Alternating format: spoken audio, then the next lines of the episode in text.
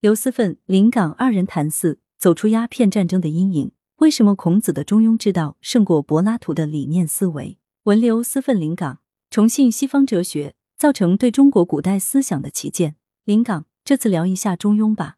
这是中国思想史的大题目，又是儒家极为核心的观念。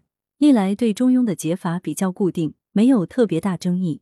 中，朱熹说过：“无过无不及之名，既不会过头，也没有不及。”刘思奋不能有不及的。临港庸呢，就是庸常，不义之为庸。中和庸结合起来，无过又无不及，并以之为不义，就成了中庸之道。中庸之道在儒家的语境里，意味着不偏不倚、折中调和的处事做人的德性。不偏不倚、折中调和的关键处在于把握事物的度。以烹饪为喻，就是把握火候。火候未到家，菜品不熟；火候过了头，口味又为和。以度而不以固定不变的准则来决定处事做人方针的取舍，我以为这是中庸思想的精华所在。大凡事物的道理，无论来自于经验的归纳还是逻辑的演绎，都追求自洽。如不自洽，则不成道理；一旦自洽，必定达到一定的抽象程度而成为原理准则。例如兵法，就是从战争中总结归纳出来的打仗法则。然而，拿了这套打仗法则去实战，又是另外一回事。实战是具体的。地形、兵力、武器、气象、士气等变量都影响着兵法原则的运用。如不参酌具体情形，生搬硬套兵法原则，那就成了纸上谈兵。马谡失街亭就是把握不了兵法原则和具体战争环境两端的度而导致的失败。他迷信兵法，将兵法当成教条，而无视打仗环境具体因素。以中庸的观点看，他不能做到不偏不倚，不能做到在兵法与具体情形之间折中调和。刘思奋。战国时，赵括更是纸上谈兵的典型，而《孙子兵法》就充满辩证思维，处处强调从实际出发，灵活的采取不同的对应之策，反对教条僵化的盲动行为。临港中庸本身其实没有什么高深玄奥，但做起来却没有那么容易。接受度的思想不难，处事做人落实度就十分不容易。孔子说过：“中庸之为德也，其志以乎明显久矣。”一般人缺乏中庸的美德已经很久了。我觉得有两个原因：一是人性中的我执强大，由偏好、习惯、定见和信息来源共同造就成的我执，很难自我意识到，摆脱就更加不容易；而一旦执起来，就难以不偏不倚了。二是度的把握，根本上是操作性的，要讲究经验的老道娴熟，如同庖丁解牛，必得经历十九年，借数千牛，才能达到刀刃若新发于形而挥挥乎其余游刃有余地矣的境界。庖丁解牛做的这么好，并不因为他理论有多高深，而是因为他经验丰富。度的操作性就是这样，你明其理，但就是做不到，知行不能合一，因为经验要求太高，非不欲也，是不能也。中庸是典型的知易而行难的问题。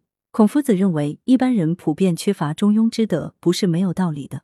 不论是不是实际上缺乏中庸之德，中庸观念具有深厚的民生民俗基础。这是确切不疑的。我在河南工作过一段时间，当地俗语说一件事办得成不成，不像粤语说得无德，也不像普通话说好不好。他们说中不中，中读音商，事情办好了叫中商。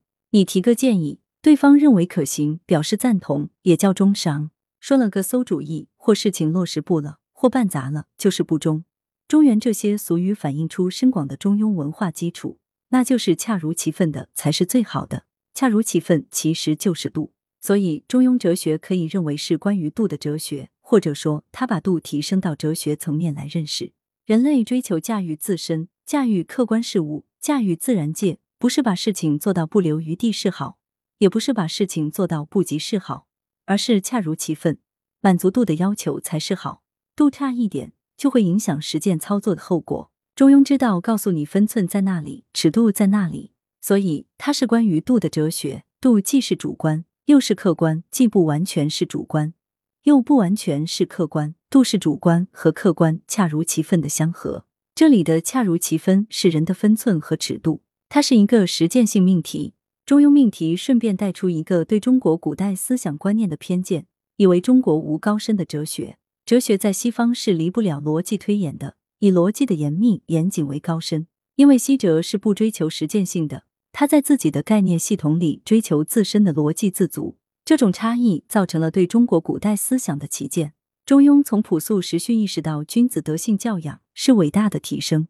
刘思奋，孔子之所以有明显久矣的感叹，应该是与他所处的时代有关。春秋末期，周王室极度衰微，群雄并起争霸，弱肉强食，社会生活已经完全失去平衡，民众心理也必定受到强烈影响，不可能再保持中庸状态。面对礼崩乐坏、人心不古的现状，孔子作为一位尊奉周礼的政治思想家。自然感到十分忧虑。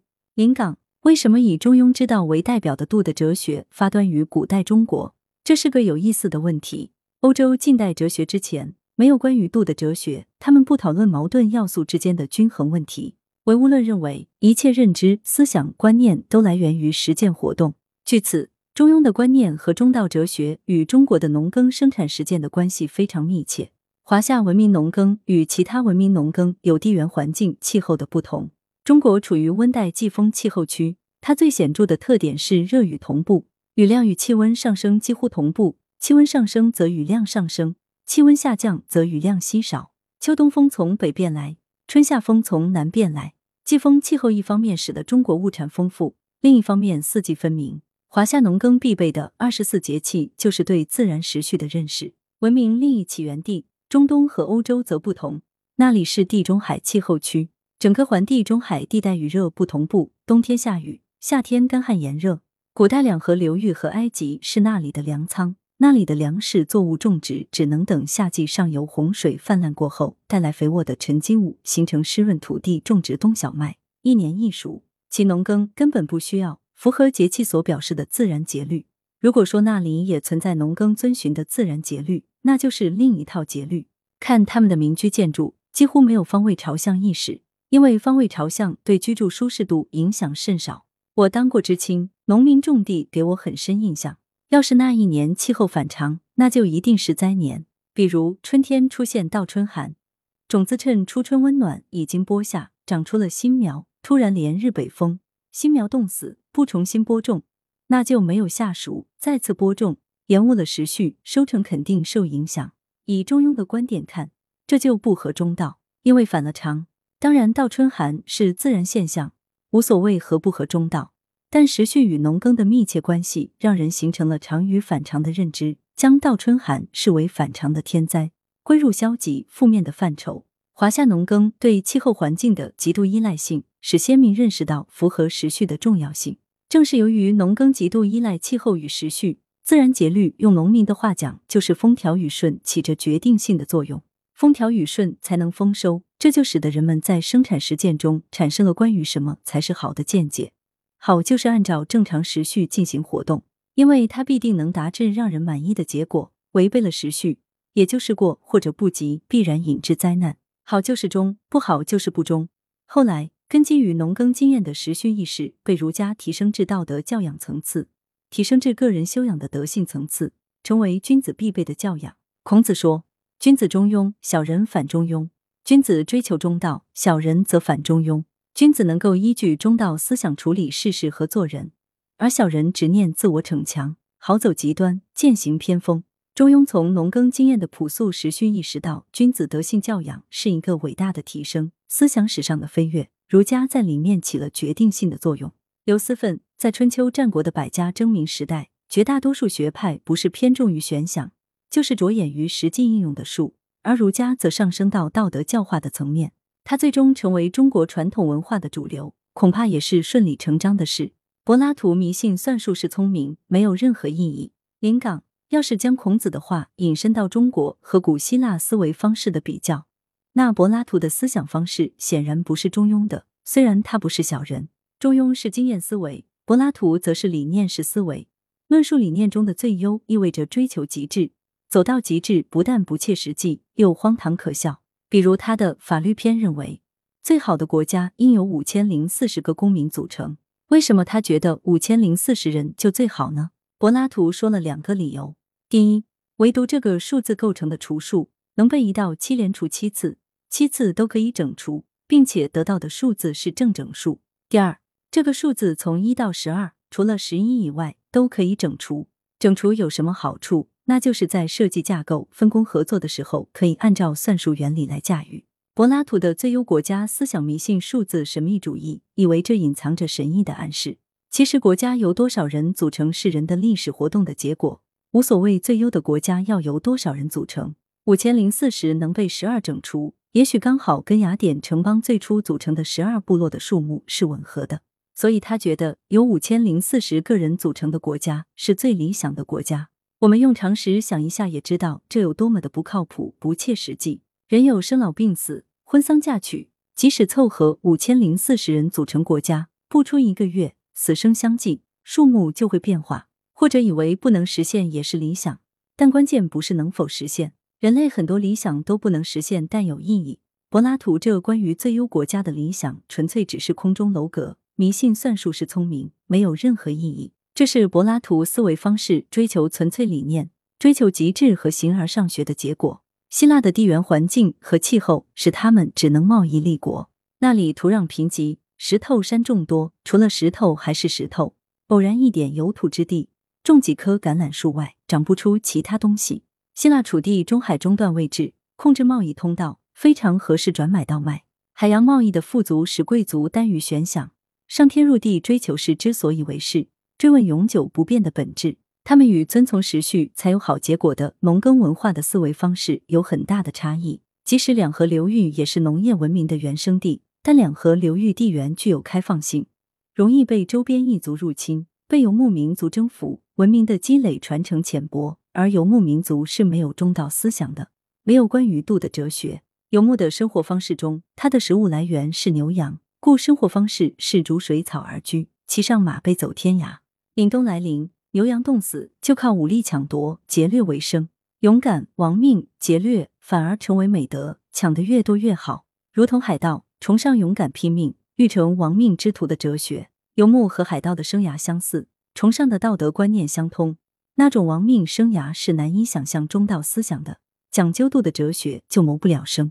刘思奋，我很同意你所说，中道思想产生于我们的农业文明，这种文明使人们对生存环境的变化特别敏感。比起游牧或者从事海外贸易的民族，农耕是一种相对静态的生存方式。由此造成对土地、对天气和对和宗族家庭的更深依赖，而依赖的前提是彼此的关系必须是平衡融洽的。这种诉求体现在与大自然相处时，就是天人合一；体现在人与人、人与家庭、族群相处时，就是和为贵。但对于中道思想的产生，对于我们的先人，我觉得还应该给予更高的评价。我觉得他们所秉持的，已经不仅仅是一种直观的、朴素的诉求。而是基于对天地万物更深刻的思考。代表人物就是周文王，他提出易的思想，易就是简易、变易。六十四卦所表达的其实是变化的观念。